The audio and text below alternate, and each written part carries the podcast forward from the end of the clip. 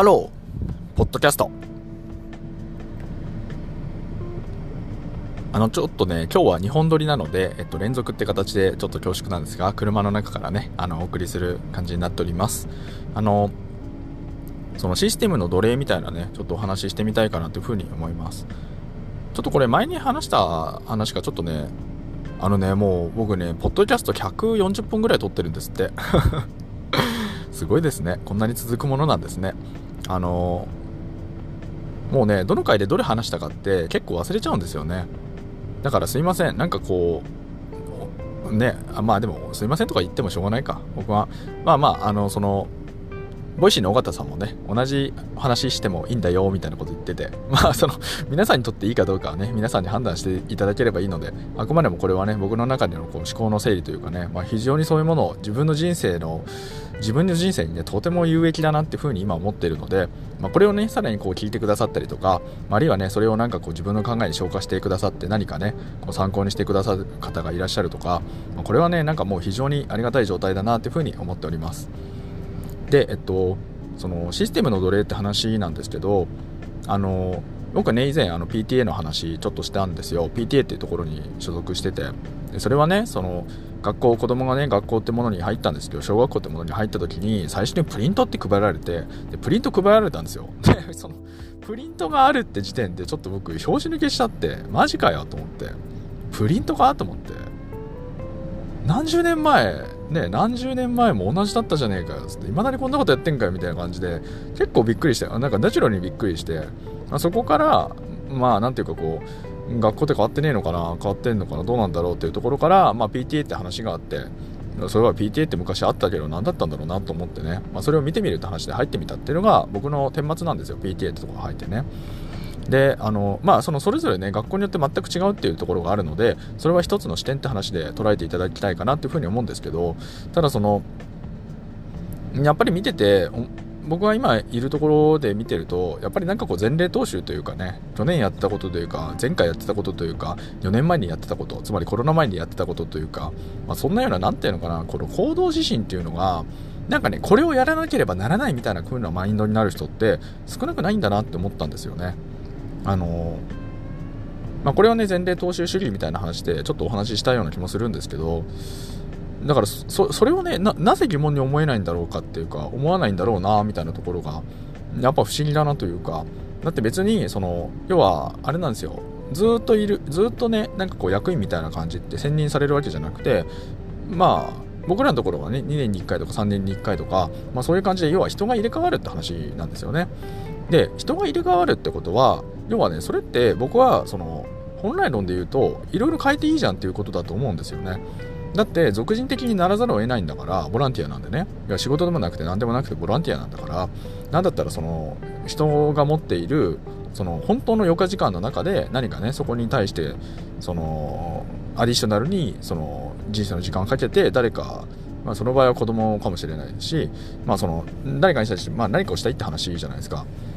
だからそれ自体なんていうのかな、その俗人的にならざるを得ないんですよ、構造的にね、まずね。だからその俗人を OK としたときに、その俗人性を排除するような仕組みにするんだったら、だったらもうそれって、その時々で集まった人たちで、なんかその、なんていうの、だって色が出ちゃうってしょうがなくないですか？つまりなんか、毎回毎回同じアウトプットを求めるんだったら、その、2つしかなくて、同じ人が、同じ人が、ただひたすら同じ人をずっと貼り付け続けるか、でそれはそのなんか例えば小学校みたいなやつを卒業しちゃったとしても就任可能ですとかね。そんな感じにしちゃうかあるいは人間が完全にやらない。要はそのやること決まってんだったら人間なんかやる必要ないじゃないですか。だからそのシステム要は実装でき実装可能ってことなんですよね。形式化可能なんで。実装可能なんだからそれをなんかこうプログラム的なものに最大限任せてしまってまあ、そういう実装を施す、まあ、それをねそのつまり PTA みたいなのが必要だって思う人たちはちゃんと実装するって話。あのそれ2つに1つぐらいしかないかなって思うんですよね。ただ今やられてることってのはその要は形式化の形式化可能つまりそのなんていうのかなもうやること決まってるよねみたいな話ってことはそれはつまり形式化可能って話でそれをねわざわざなんかこうよくわかんない人たちが寄ってたかってなんだっけってまず情報を集めるところから始めて集める時間が必要なわけですよ、まずね。で、何なんだろうって考える時間が必要で、で、そこから何かこのアウトプットをし始めようとする時間が必要で、みたいな感じで。なんかね、意味ないんですよ。根幹的に。わかりますかね？なんだけど、だから結局その人が入れ替わるんだったら、だから本質的に変わっていくというか、あ、この年ってなんかこんな全然やんないよねとか、あ、この年ってなんかすげえクリエイティブだよねとか、まあそういうデコボコしちゃっていいんじゃないのかなって思うんですが、なんかわかんないけど、その、規約がみたいなことをね、すげえ言い出すんですよね。その規約に書かれてるからだからなんだとか去年はこういうやり方をしたからだからこうやるんだみたいななんか方法論ありきまたなんかその組織そもそもなんかその組織ありきというかね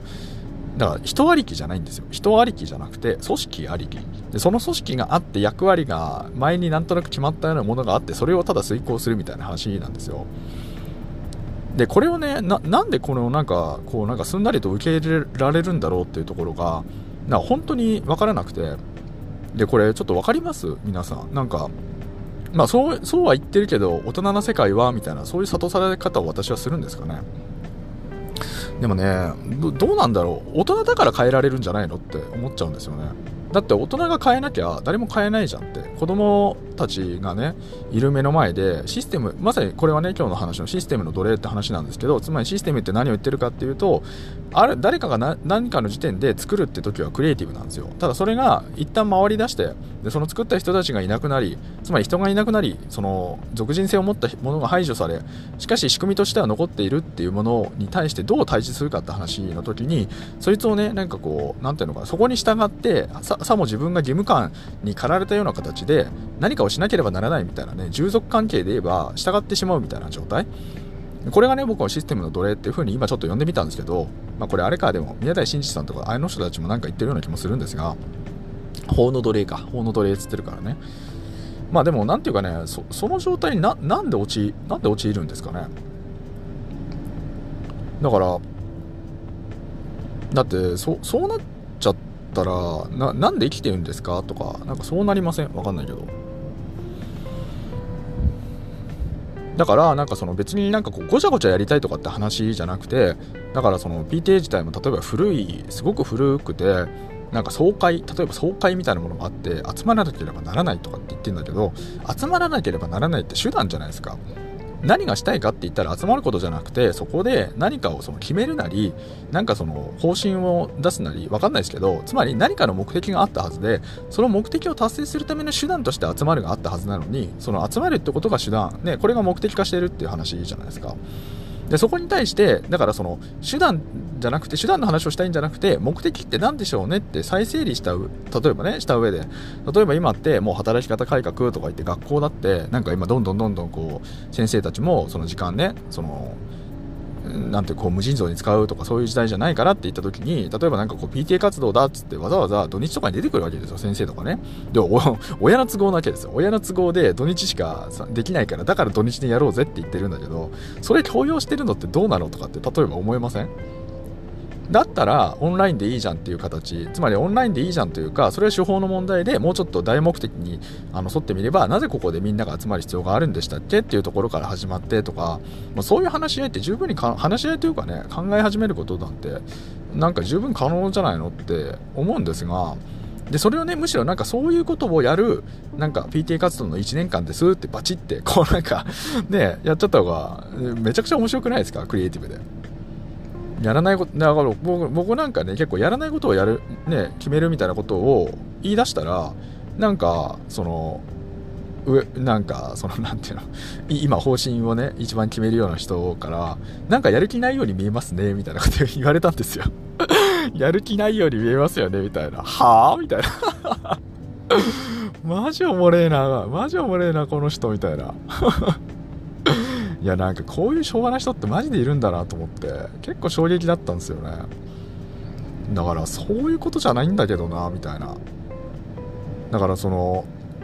でもねやっぱりなんかそこはなんかその哲学の違いというかね。ただそのそこにねあんまりこう疑問を持たないというかなんかそれはそれでいいんだみたいな話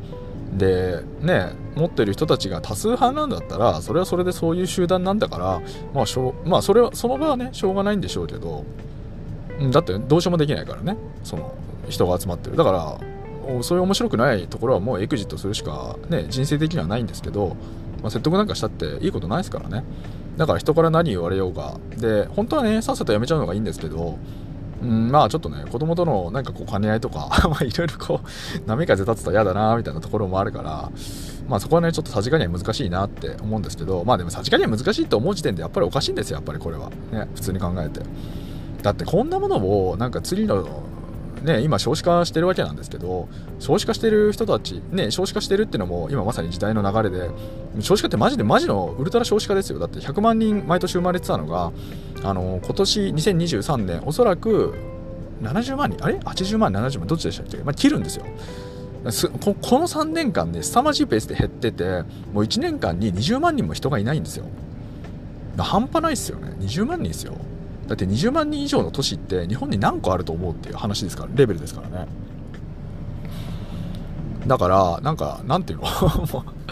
だからその時点でなんかこう親とかも減っていくしみたいな話になった時にますます例えばこのねその学校によりますけど小規模小規模化したりとかわかんないけど、まあ、親の数が減ったりとかって言った時になんかそのね果たして同数で維持できるのできないの？みたいな話とかも出てきますし、まあ、まさにその時代の流れなわけですよ。なそんなものになんかこう、なんていうのかな、その棚卸しせずに、なんかシステムの土台になってるってところが、なんかそのやっぱり子供に対してもなんかすげえはずなまずそういう人たちにその未来のねお父さんお母さんたちにこんな仕組み残していいの？みたいなことってなんで考えないんだろうなって思っちゃうのと、まあ、あとはやっぱりそのシステムの奴隷って結局システムね大人しか変えられないんだよって話さっきしたんですけどだって大人が変えなきゃ変わんないじゃないですか。で子供たちはまだそんな力ないから変えられないけど直接的にねまだその規約書いたりとかそういうことはできないからできないんだけどでもなんかそのなんかその勉強しろよとかって言う親に限ってだ じゃあお前はなんかこうだか要は勉強って新しいことじゃないですか。で僕たちは義務教育課程って受けてるからたまたま知ってるだけでそのなんか彼らにとっては全く未知なことを毎日毎日詰め込まれまくってるわけじゃないですか。まあ未知との対峙ですよね。言ってみればね。要はわけわかんないことをね、わけわかんないなりにこう取り組むみたいなことを毎日敷いてる割に、大人の方がね、なんかその知ってる安心感というか、安心した世界の中で、ななんていうの、こうシステムのように従属しているというか、で、それを変えられないものだ、なんか神が作りし者だみたいなね、まあ、そういう先入観の中に生活してるって、やっぱりなんかこう、なんていうのかな、それはなんかもう教育を語るに値しないというか、だからね、それがね、なんかこう教育みたいなシステムの中に組み込んで、なんか大人が回しちゃってるって時点で、やっぱりなんかこれは、何なんだろうなって思ってしまうんですよね。どうですかねちょっと、まあ、行き過ぎた意見なのかわからないんですけども、まあ、そのね、ちょっと閑散としたこのポッドキャストでありますから、あの、僕なりにね、なんか今ちょっと、うん、やっぱりこれはどうなんだろうか、っていうことをね、少し共有させていただきました。このチャンネルでは、明日がちょっと楽しくなる、楽しくなる IT というコンセプトで、IT ってのは私が極快、拡大解釈した IT をお届けし、皆様の明日がちょっとでも楽しくなればという、そういうチャンネルになっております。まあ、今日はね、ちょっとあまり楽しい話題ではないですね。まあでもなんていうか、うん。難しいですね。なんか僕もなんかこのもしもね僕みたいな考え方があったとしてそれがねなんかそのうんやっぱりそのどどう対峙していけばいいのかってマジで難しいですよね。だからもう小学校中学校とかなんかもうこんなような感じでずっと続くのかなって思っちゃうとなんかすごく憂鬱でなんか子供がね学校通う以上にね自分の方が なんか嫌だなみたいな風に思ってしまうんですが。まあまあね。な本当にねどう対峙していけばいいのかってマジで難しいですねまあまだねなんかその学校以外のところでうんなんかこうどのように生きていくかみたいなところを指南できるかって言われるとよくわかんないですけどうん、まあでもね、こういう息苦しさを感じている、なんかね、謎の人もいますというね、そういうお話でございました。えー、それではね、皆様とまたお会いできる日を楽しみにしております。Have a nice day!